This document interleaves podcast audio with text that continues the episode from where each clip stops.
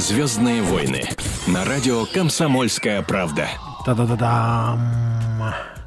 Стас Бабицкий, Юля Хожателева. Сегодня так будем в «Звездных войнах» вас встречать. Наш гость э, Сангаджи Тарбаев, КВНчик, телевизионный продюсер, спортивный промоутер, едет в пробке. Собственно, чему удивляться? Говорили, снег растает, пробок не будет. Сейчас. Снег растаял, все сели на свои машины, пробок стало еще больше. Да, добрый вечер, дорогие наши радиослушатели. Э, по поводу пробок. Мне кажется, люди увидели солнце, почувствовали запах весны, все-таки настоящей весны, и все резко выдвинулись э, на дороге. И 7 баллов по Яндексу прямо сейчас. Вот такая вот великолепная семерочка у нас. По поводу декларации. Не так давно мой коллега Михаил Антонов рассказал, что много народу хочет знать про декларации, и интересно их читать. Конечно, интересно их читать. Там дома на Кипре, там виллы в Швейцарии, там вертолеты Робинсон. Конечно, интересно их читать. Но вот интересно сегодня почитали такую историю, что Жириновский Владимир Вольфович, лидер ЛДПР, в своей декларации не отчитался о доходах супруги.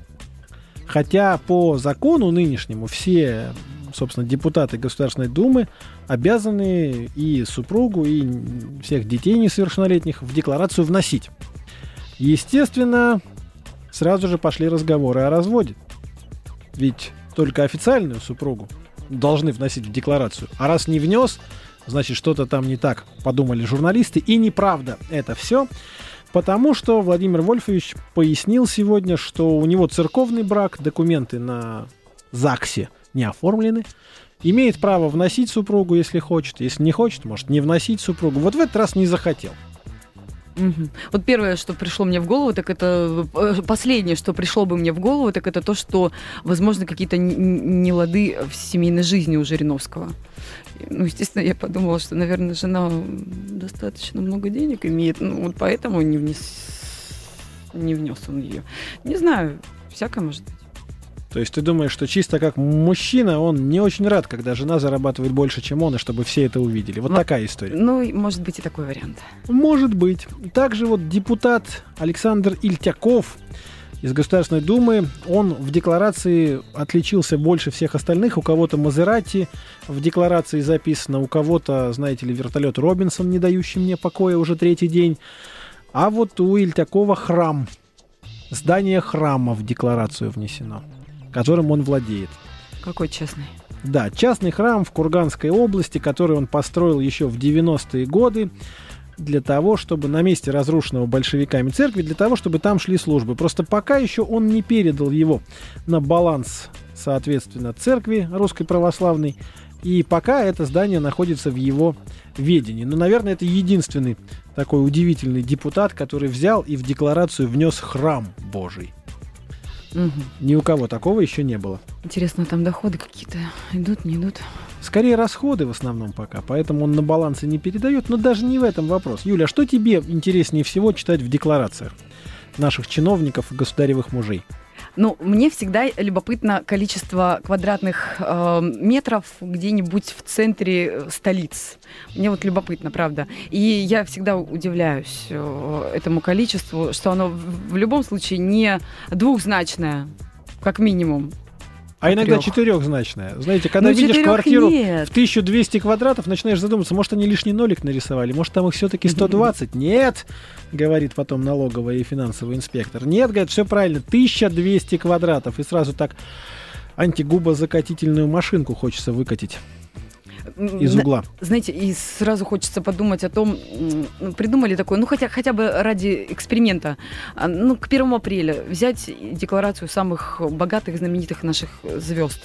Вот сколько будет квадратных метров, например, у Галкина с Пугачевой, у них ведь там целый замок. О, как в воду глядишь, чуть позже расскажем мы про замок, пока всем, кто сдавал декларацию, членам правительства, депутатам Государственной Думы, сенаторам Совета Федерации и столичным чиновникам посвящается эта песня. мы плотники, но сожалений горьких нет. Как нет? А действительно, что жалеть-то? Не кочегары, и ладно, сидим в охотном ряду, летаем на вертолетах, пакуем деньги почками. Все хорошо. Отечественная политика, дорогие друзья, собственно, как и отечественная экономика. Ну, что нужно сказать? Нужно сказать еще, что вот прям раз уже заговорили, заговорили о том, чем хвастаются люди, так вот расскажу я вам. Каждый пятый человек в России хвастается своей работой.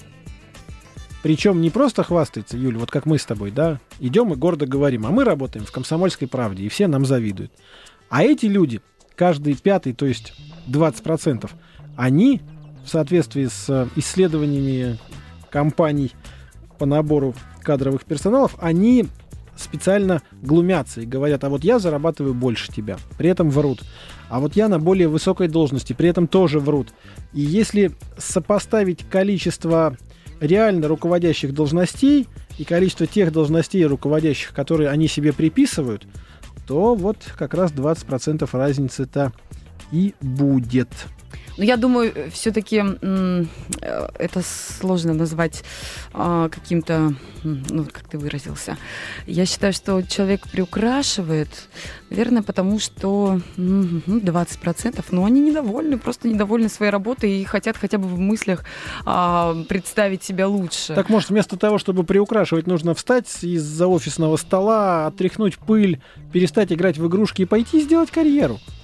Может быть, так лучше действовать? Но если бы все могли делать карьеру, тогда не было бы ну, людей, которые а, руководят, и людей, которые подчиняются. Должен же соблюдаться баланс. Наверное, ты права. По поводу людей, которые сделали себе карьеру, по поводу замка Максима Галкина и всего остального, это наш следующий сюжет в программе «Звездные войны». «Звездные войны» на радио «Комсомольская правда». А у нас в студии большой сюрприз. Павел Садков, редактор телепрограммы, которая выходит под эгидой «Комсомольской правды». Единственный человек из журналистов, которые побывали в замке у Максима Галкина и вернулись оттуда, не потеряв чувство юмора. Здравствуй, Павел. Здравствуй, Стас. Спасибо, что я даже не знаю, как вот реагировать на это Да не надо реагировать. Завтра в телепрограмме выходит уникальная что?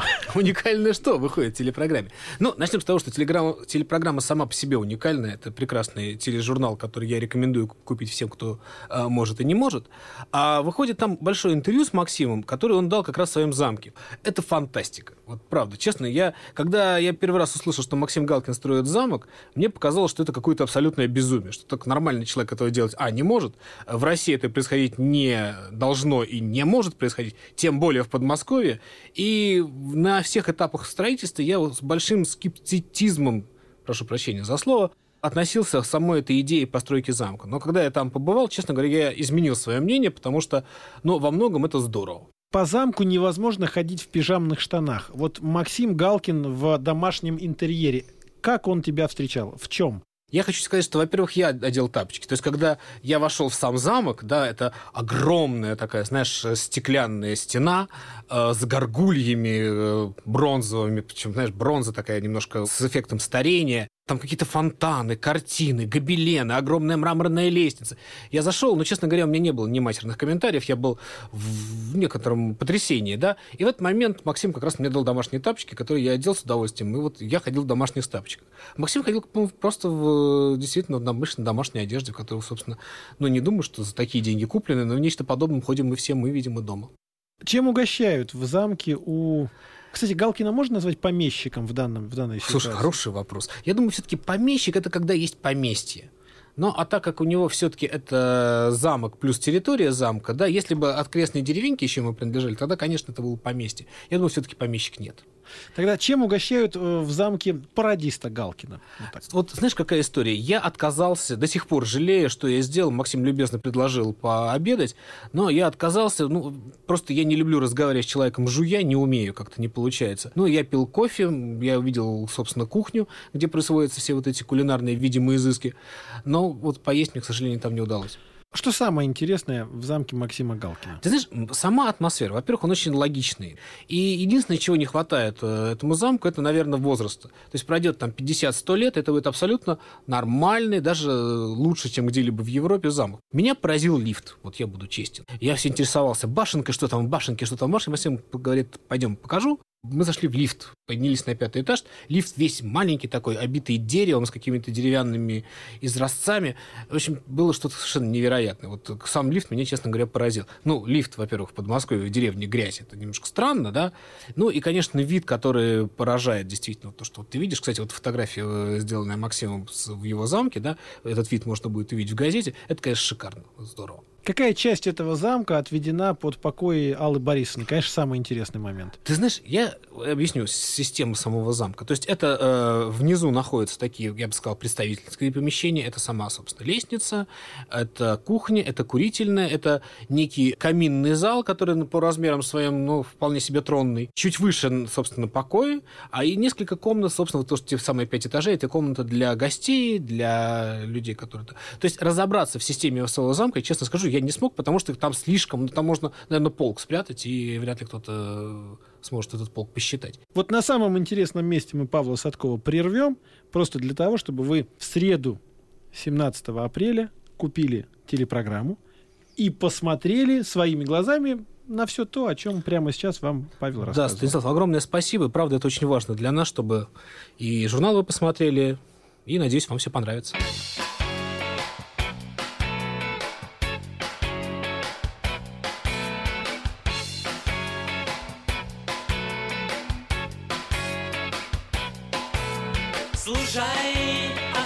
Оставайся, ночь на дворе. Знаешь, есть на Марсе весь в серебре. Оливковый замок, где живет принцесса весна. Сейчас улыбнулась ты, как она. Я был в Антарктиде Мерз я во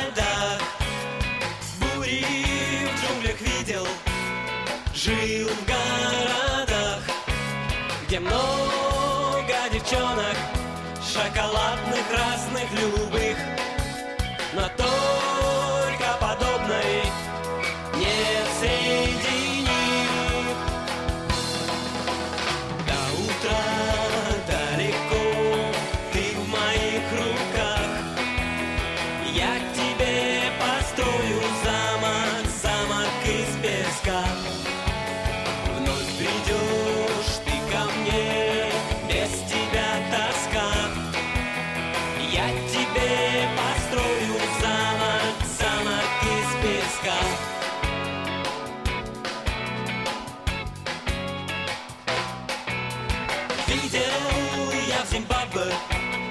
пляшущий гриб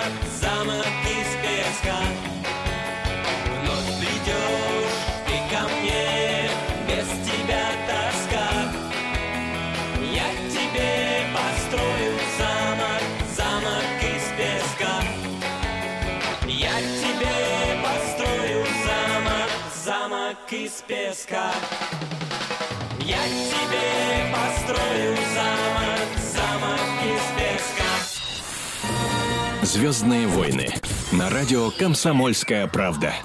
Учитывая то, что Юля Хожателева, моя сегодняшняя собеседница, специалист отдела культуры комсомольской правды, именно ей мы адресуем следующий вопрос. Кто медведям лап рвет? Зайчиков под дождь сует, Танин мячик бросил в речку, обломал быку дощечку, каждый знает это кто? Это Агния Барто. вот, это Агния Барто. Отличные слова, отличная поэтесса Агния Львовна, между прочим, между прочим, лауреат Ленинской и Сталинской премий. Автор огромного количества стихов. Не все это знают, да, не все. А также автор сценария к э, блистательному фильму «Подкидыш». Естественно. И не только к роли. этому, я вам скажу. Но вот интересный факт. Сейчас многие стали забывать, кто такая Агния Барто. Стоит ли по этому поводу париться, Юль? Или то, что современные молодые девушки вдруг не вспоминают этого сразу, это не так плохо? Как ты считаешь? Я считаю, что, ну, прям так уж париться-париться, а, наверное, не стоит, но для общего развития все-таки, ну, вот хотя бы ради любопытства тем, кто видел а, вот то, о чем мы сейчас будем говорить, ради любопытства от- открыть ту же самую банальную Википедию и прочесть, хотя бы вспомнить или узнать. Или зайти в магазин детской книги, начиная с двух лет, ребенком рекомендована Агния Барто. То, что мы сейчас будем слушать, предварила Юля Хожателева, это будет интернет-хит. Наши коллеги постарались на славу, добыли немножко интересного. Ин- Интернет-хит на Радио КП. Инну Жиркову когда-то знали только как жену известного футболиста. Теперь же она звезда интернета. И все благодаря тому, что в сети появился ролик, где Инна, как миссис Россия-2012, дает интервью журналисту и не может ответить на самые простые вопросы. В положении о конкурсе сказано, что главной целью является выявление самой активной, образованной, духовно развитой и красивой женщины-матери. Вот давайте начнем с активности. Ну, социальной активности у меня особо нет. Нету. А вы работаете? В данный момент не А работаю. когда-нибудь работали? Нет, Никогда пока не не, приходилось мне работать. А вы чем я, к взяли? сожалению, не знаю, чем я взяла. Ну, может быть, эрудиции. Вот тут говорится Может об эрудиции. быть, потому что я каждый день старалась а, выглядеть красиво, да, я каждый день. Может быть, э, в Что этом такое, году... что такое эрудиция?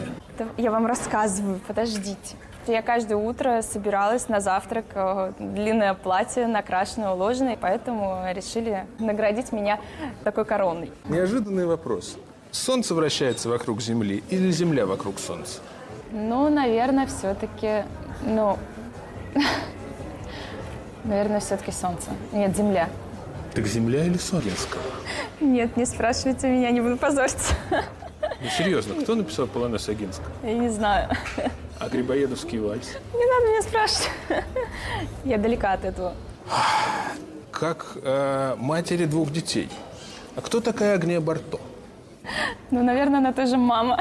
Весь интернет по этому поводу теперь гудит. Одни говорят, какая прелесть, другие, какая глупость. Но, согласитесь, Инна никому зла не желала, а ее вдруг начали травить. Пришлось красавице оправдываться. Она сделала официальное письменное обращение через комсомолку. Вот что в нем сказано. Я, Инна Жиркова, обращаюсь ко всем, кому дорога Россия и не безразлично ее будущее.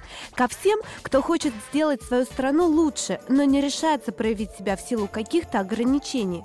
В 2012 году я завоевала титул «Миссис Россия-2012» и признательна за оказанное мне доверие и за данную возможность реализовать задуманное. Мне 23 года, я замужем, я мама двоих детей, четырехлетнего сына и двухлетней дочки. Обладая титулом «Миссис Россия» и пользуясь поддержкой своего мужа Юрия Жиркова, я могу более целенаправленно осуществлять спонсорскую и общественную деятельность, выказывая этим свою социальную позицию. Мне повезло. Несмотря на свой молодой возраст, я уже могу гордиться не только статусом жены и матери двоих детей, но и статусом, благодаря которому я могу изменить чьи-то жизни к лучшему. Я считаю, что своими поступками и делами человек олицетворяет свою жизнь.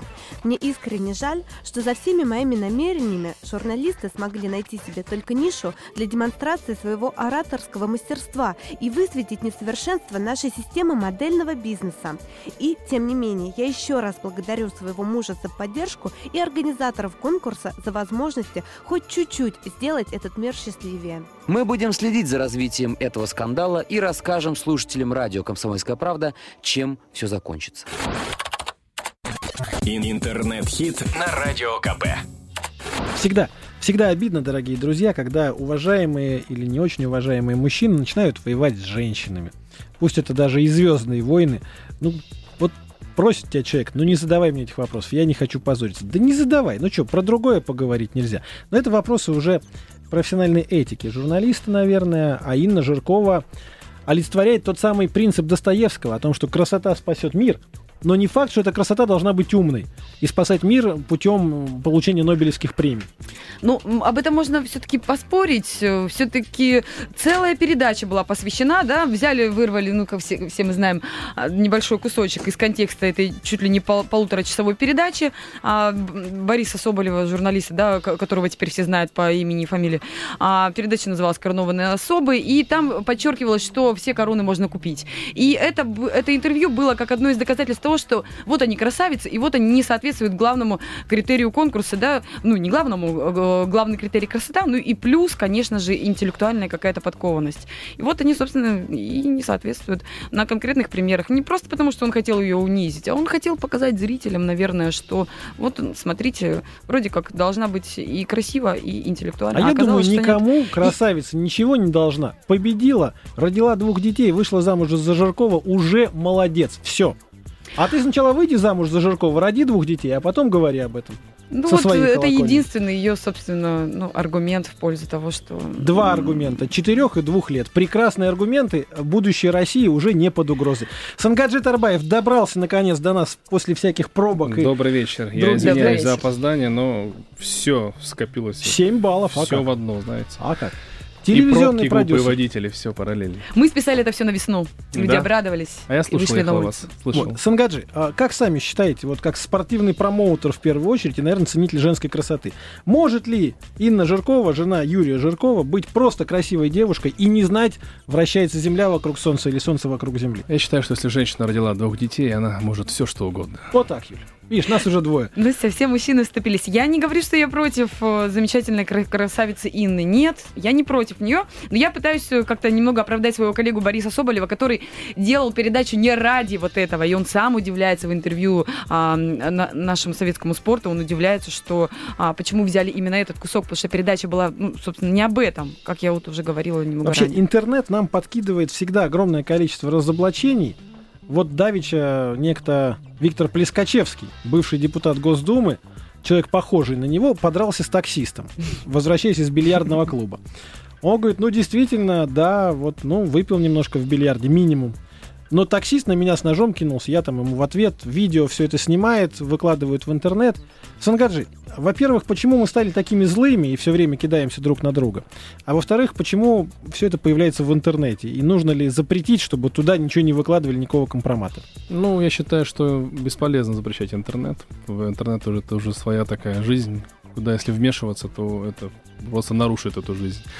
Вот, а что касается жестокости и агрессии, я просто думаю, что это все было всю жизнь. Просто сейчас, наверное, надо стали акцентировать внимание. Мгм. Да, и я думаю, что, может Ну, быть, то это есть- даже про- проучит некоторых людей, Да которые... не проучит.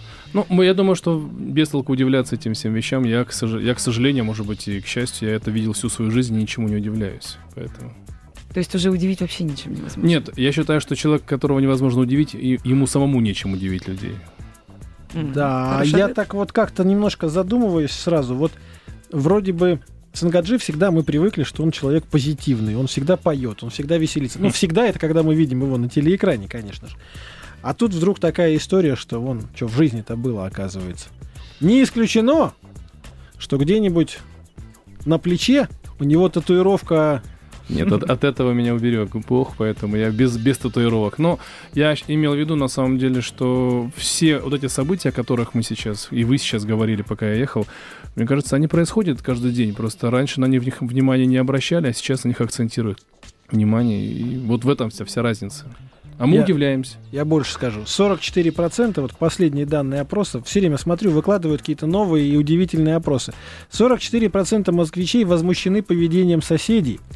И прекрасно понимают Ксению Собчак, которая недавно ополчилась на перфораторы и детей соседских. Сколько процентов вы сказали? 44. Это же почти хорошо. половина. Это же хорошо. 44% знают своих соседей в Москве. М, Да, кстати. Кстати, тоже не факт. Они возмущаются, допустим, шумом, который мешает. И главное, знаете, вот не перфоратор. Вот Москва город строек, но не перфоратор главная раздражающая штука в плане шума, а девочки без слуха, которых мамы заставляют заниматься на фортепиано. На втором месте громкий Правда, что телевизор и музыка, и только на третьем перфоратор. Я не верю этому опросу, потому что, ну, во-первых, зас- заставить мама может, конечно, девушку, но ее в, пе- в первую очередь ее не возьмут в музыкальную школу. Мне кажется, это уже просто со- самообучением занимаются. А потом каким-то. домашние животные соседи, а потом те, кто курит на лестничных Ну, домашние клетках. животные, Вот это можно еще такие поверить. варианты. Как вы с соседями уживаете? Я абсолютно хорошо уживаюсь. У меня и перфоратор есть, э, один из соседей. Один из соседей оказался очень э, милым человеком, и ребенок у меня с другой стороны плачет, и все хорошо. И скрипочка где-нибудь рядом, да? Да, звуки, звуки жизни, они говорят о том, что ты живешь. Вот, между прочим, мой сосед, когда я иногда что-то там вспоминала на пианино со- еще со времен шко- школы, он почему-то не то чтобы даже не ругался, а он даже просил э, повторить. Поэтому разные бывают этом соседи. Плане моим соседям не повезло в детстве, потому что я занимался скрипкой, и я думаю, что им доставил кучу неудобств. Но они никогда не жаловались. Добрые люди были, наверное. Наверное. Сангаджи, а вот эта вот тенденция, да, вот мы все-таки понимаем, что сейчас уже более серьезный такой бизнес там и более серьезный статус, но время от времени не хочется вот так вот взять и спеть что-нибудь КВНовское, может быть, в душе там, на радость соседям, может быть, как-то Ну, я еще. сейчас ехал сюда в машине и с удовольствием подпевал вашим песням, которые вы включали. Браво, по-моему, играл у вас. Браво! Мы, конечно, с огромной радостью. Евгений Хафтан скоро дает юбилейные концерты. Ждем его к нам. Он даст живой концерт на радио «Комсомольская правда». Браво в акустике. Вот такой неожиданный проект будет.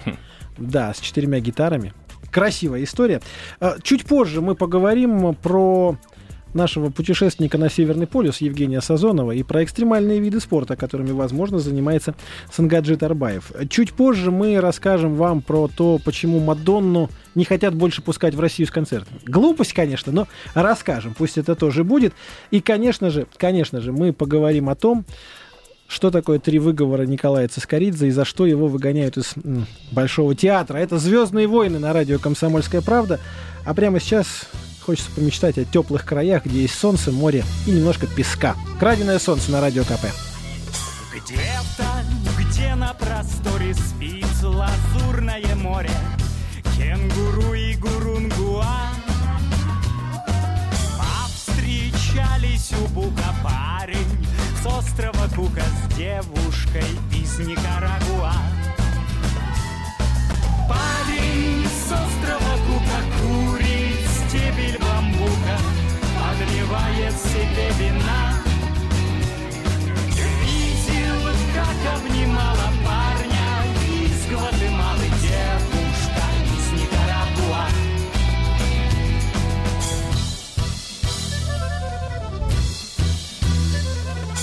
Ночью дуют пассаты там, где жили когда-то кенгуру и гурунгуа.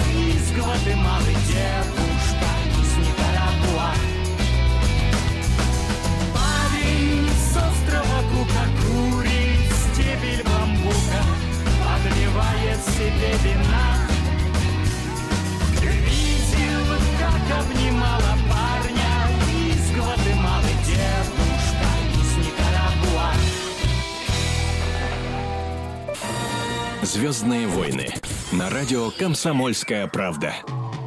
И, и в «Звездных войнах» с нами Сангаджи Тарбаев. Сейчас какую-то не ту музыку нам хотели поставить. Ну, так даже интереснее.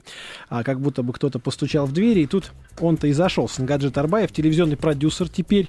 Вот как телевизионный продюсер, почему в телевизоре не так много хороших программ? Ну, по-честному, положа руку на сердце, все говорят зомбоящик, и во многом они правы. Ну, во-первых, э, там, предложение, там, спрос рождает предложение, да, э, к сожалению, наши телезрители, они выбирают пере- передачи, которые являются, наверное, не очень качественными, и это по- подтверждает рейтинг, что, по- что под- подгоняет таких там дельцов, продюсеров делать э, такие проекты тяп-ляп. А во-вторых, э, надо сказать, сказать правду, что и продюсеры еще не научились нормально делать проекты, так как их делают на Западе. И мне, кстати, хочется задать как э, корреспонденту светской хроники. э, Мы такой ждали вопрос. этого вопроса, да. Сангаджи, я э, признаюсь честно, мы, мы только что немножечко напугали, наверное, нашего гостя тем, что можем задать какой-то неожиданный вопрос. А я вот сидела и пыталась что-то найти, а я не нашла. Да. Как вам удается, будучи все-таки медийной персоной, ну вот э, сохранять, так скажем, вот такой вот благостный облик, и нигде вы не замешаны, ни в каких скандалах, ни, ни с кем не замечены с таким, может быть... И даже фотографии с Аленой Водонаевой нет на- да, у вас нигде в социальных нигде не сетях. появляется. Да. Ну-ка, Кстати, я, честно говоря, даже и не могу ответить на этот вопрос. Может быть, потому что я и не появляюсь в тех местах, где появляется Алена Водонаева. Водонаева у нас нарицательная уже, конечно же. Ну, это сейчас, конечно, тоже нарицательно говорю. Но э, моя медийность вся, она связана с КВНом в основном. А КВН закончился для меня в 2000 э, 2007 году, активный. И наша команда КВН, она была такой очень интеллигентной, э, такой всей вне, вне всего. Поэтому, возможно, мы и не успели нигде замораться. А потом работа за кадром. Ну, между прочим, по поводу возрождения КВН, я в это искренне верю. Правда? Что его будет все больше и больше на Знаете, экранах. КВН каждый год хоронят, и каждый год он живет. И Я мне думаю, кажется, это правильно, потому что должна быть какая-то национальная идея в стране. Национальная идея в стране это все-таки юмор. Мы понимаем, что без юмора воспринимать действительность тяжело, а юмор бывает разный. Бывает вот как э, в КВН хороший, а бывает не очень. Поэтому если в рамках национальной идеи люди идут в КВН, то вот здесь уже можно платформу Маслякова в президенты, и дальше все. И никаких проблем не будет. Да, но вопрос на самом Вы сейчас деле... как Гусман заговорили, честно Не говоря. дай бог. Да, э, рановато мне, по-моему, еще. Но борода такая же. Да, у нас Да. бородатенький. Как все полярники, мы... Вот у нас Женя Сазонов, наш специальный корреспондент, сейчас на Северном полюсе находится, и он как-то так для себя открыл, что экстремальный спорт, экстремальный туризм, это хорошо все так вот в обсуждении, что хорошо бы слетать, а когда туда попадаешь, понимаешь, что экстрим это все-таки экстрим, несмотря на антибиотики и гаджеты, которые, в которых есть GPS. Сангаджи, какой самый вот экстремальный поступок в жизни удалось совершить? Знаете, я работал в своей жизни э, ведущим ну, программы «Вокруг света», и мы когда-то э, делали передачу про ЮАР. И там однажды был такой, была крокодиловая ферма, и э, во время своего какого-то вот э, спича я спустился неожиданно к вольер крокодилам, оказался от них там метрах двух случайно буквально. Доработал в кадре. Неожиданно спустился, это как? Ну, на- в движении что-то рассказывал, говорил, А, ага. спустился, и оказалось, что крокодил вот здесь рядом, и, э, и все рабо- работники парка были в шоке, и все стояли, говорили мне, не двигайся, don't move, don't move. Я договорил, и стоял потом после этого еще секунд 10, чтобы охранники смогли отогнать крокодила. Между прочим, а, Сангаджи, это, это работа мечты, ездить по миру, рассказывать о путешествиях. Я смотрела, кстати, пару выпусков. Я так по-доброму, честно, по- по-белому завидовала. в Австралии, да, и тут конечно. крокодилы. Ну, то есть надо немножечко сказать о том, что э, журналистам позволено, ну, чуть-чуть больше, чем обычным людям. Обычному человеку туда бы через решетку не дали Ну, перелезть, конечно. чтобы сделать такой яркий стендап. А вот, собственно, а, Сангаджи туда пошел и Журналистов же не рискуя. жалко, конечно. Иди, Не- дорогой, ну, вон мы там можем, крокодилы. По крайней мере, убедить людей необходимости. Но вот иногда Ну, настолько... шутки шутками, тропики, крокодилы, ав- австралийские страусы, это все интересно. Женька Сазонов сидит на Северном полюсе, шлет нам оттуда аудио привет, и давайте один из них послушаем. Наша экспедиция продолжается. Прошлый свой подкаст я рассказывал о том, что у нас появились проблемы. Самолет нас не может забрать из погоды, а топливо и запас к концу. Но, к счастью, наши движения во время зимовки продолжились не так долго. Вертолет с туристами, который направлялся на Северный полюс, э, забросил нам 5 литров бензина и привез сахара, вафли и даже парочку тортов. Жизнь сразу приобрела приятный смысл. В палатке снова тепло. Ребята играют в мафию и даже решили сделать блинчики по случаю. Так что спешим успокоить наших развитых слушателей радио «Комсомольская правда». С нами все в порядке. Мы ждем, когда за нами придет босс. Придет, наверное, завтра. Хотя погода в Арктике непредсказуемая и кто еще знает, какие испытания нас ждут. Специально для радио «Комсомольская правда» Евгений Сазонов, специальный корреспондент в Арктике. Если говорить об экстриме, вот Сангаджи, кроме всего прочего, еще и спортивный промоутер Fight Nights, так называемого проекта. А это тот самый, где вот всегда заходит и говорит, будет больно, да, вот это. Будет больно, но честно. Ну, э, на самом деле, это одно из моих пристрастий. Я этим увлекался еще до КВН. Ну, а когда закончил КВН и начал заниматься телевидением, заработал немного денег, понял, что я решил, могу заниматься этим до сих пор. И вот мы с друзьями открыли компанию, у нас все чудно развивается. Вот в эту субботу будет очередной турнир. А кто кого бьет вот в этой ситуации, какие там правила? Э, В ринге у нас находятся профессионалы. Бьют профессионалы профессионалов. Как правило, мы э, привоз- привозим именитых бойцов из-за рубежа и берем наших сильных ребят и смотрим, кто из них сильнее. Вот есть два примера известных бойцов. Это Федор Емельяненко и Расул Мирзаев. Первый на ринге прям вот зверь-человек, но в жизни душка. Второй на ринге вроде спокойный и собранный, в жизни убил человека и был за это осужден. Хотя и по неосторожности там признали. Вот какие бойцы, они настоящие? То есть Знаете, я думаю, что и тот, и другой пример, они оба э, являются настоящими бойцами. Просто у одного, к сожалению, произошел несчастный случай, и который затронул и семью другого человека. Вот. А Федор, к, сож- э, к счастью, человек э, более, наверное, взрослый, более взвешенный, поэтому таких ошибок он не допускал в своей жизни. Сангаджа, а если говорить вот о такой проблеме, что мальчишки сейчас идут в разные спортивные секции, сейчас вот фильм про Харламова посмотрят, все на хоккей пойдут, да, посмотрят Fight Nights и захотят пойти, значит, в единоборство. А где не испортит ли им жизнь с малых лет вот это вот э, битвы на ринге, потому что, ну, все-таки там, наверное, как-то надо взвешенно подходить, кому можно, кому нельзя. Ну, знаете, вообще спорт, он дисциплинирует, какой бы он ни был, э, будь он хоккей, будь это единоборство, это воспитывает, прежде всего для мужчины, это характер. Вот. А все остальное зависит уже от того наставника, от того тренера, кому ты попал, и, наверное, от того окружения, которое тебя окружает помимо спорта. Потому что если ты занимаешься боксом и в то же время ходишь на улице и дерешься, то это совершенно другая история, да? А если занимаешься боксом и помогаешь дома маме, это Ну, как правило, серьезные спортсмены, они не расходуют себя да, где-то вне, они пытаются Ну, вот я- концентрироваться именно на своем деле. а Я вот смотрю на много. наших бойцов, вот, которые участвуют в наших э, боях, и это ребята, которые на самом деле знают, чего хотят от этой жизни. И они каждый раз для них это очередное испытание самих себя. А есть женский? У нас, у, у нас были женские бои, но, честно говоря, и мне самому, и российскому зрителю, честно, вот это вот женские бои, они не очень Не гармоничны, что ли, не эстетичны. У нас в России очень красивые женщины, хочется ими любоваться. Это правда. Вот мне тоже вдруг пришло в голову, что даже очень красивая женщина, даже со скалкой в руке в 2 часа ночи встречающая тебя на пороге, это лучше, чем две, которые дерутся из-за тебя. Вот, вот все равно, все равно лучше. Да, Потому что мы за семейные ценности. Звездные войны. На радио Комсомольская правда. Как-то так.